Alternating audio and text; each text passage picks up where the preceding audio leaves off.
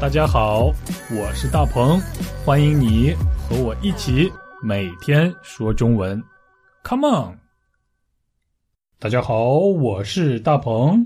你经常帮助别人或者经常接受别人的帮助吗？比如你在做饭的时候需要你的妻子来帮忙，你会怎么说呢？亲爱的，你可以帮帮我吗？或许是你现在有空吗？能不能帮我个忙？再或许是你可以来帮我一下吗？总之，大概你都会用到“帮忙”这个词。今天我就来告诉大家一个和“帮忙”意思相似，但是更生动的表达。先请你来听对话，你猜猜看这个表达是什么？哎，大鹏，你正在做饭吗？今天你要做什么菜呀？对我们今天吃红烧鱼，可是这是我第一次做鱼，你可以给我打个下手吗？好的，我来给你打下手，我洗洗手就来，稍等一下。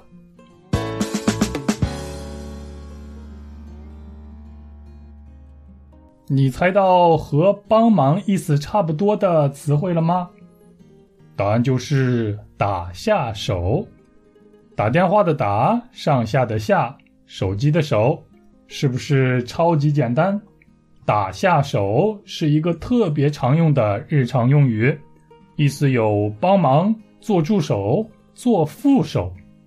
比如我正在炒菜，那么在旁边替我洗菜或者是帮我切菜的人，就是在给我打下手的人。再比如我正在开车。坐在我旁边帮我看地图、告诉我路应该怎么走的人，也是在给我打下手。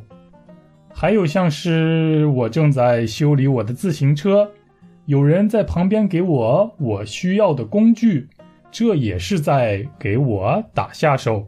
大家明白了吗？在需要别人帮助或者辅助的时候，你就可以说：“可以给我打个下手吗？”或者是有空帮我打个下手吗？给我打个下手可以吗？不要只使用“帮助”这个词汇啦，让你的词汇库变得丰富起来吧。不过要注意的是，打下手和帮助还有一些不一样。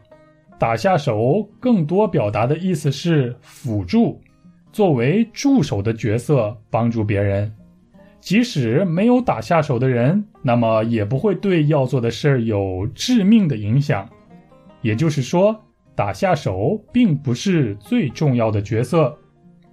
我们经常这样说：“我只是打下手，主要还是他在做。”或者“我只是个打下手的。”这两句话的意思都是在说我的作用并不是那么重要，只是稍微在旁边。帮了一点忙而已。